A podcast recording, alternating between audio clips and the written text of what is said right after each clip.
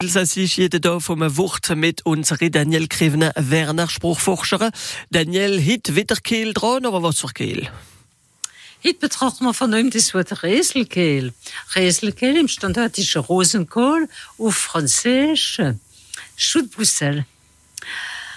Das Wort Räselkehl besteht aus zwei Wörtern. Das Wort Kehl, wo vom latinischen Wort Kaulis kommt, das ist eine Entlehnung aus dem Latinischen.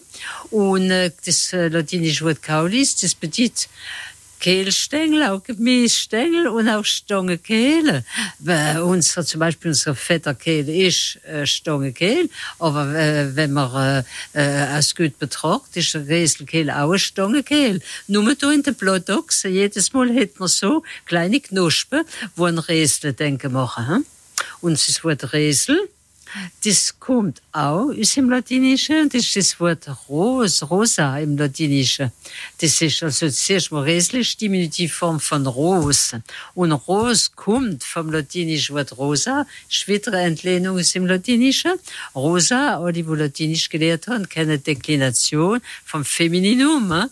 Rosa, Rosa, Rosa, Rosé, Rosé, Rosa. Hein? Und ähm, also auf jeden Fall, wie savoir saber Räselkehl oder kann er noch ein anderes Wort oder andere Wörter dafür? Rieselkehle, behopla, wie ça wird das Wort kommen und sagen es uns auf unserem Facebook. Daniel Krivner Werner, wie lieber, ich wird der Osterhaus ein bisschen rausgebracht hat, wenn er in jede gute Bürohandlung finden kann, denn ja, es geht so langsam gegen Ostern.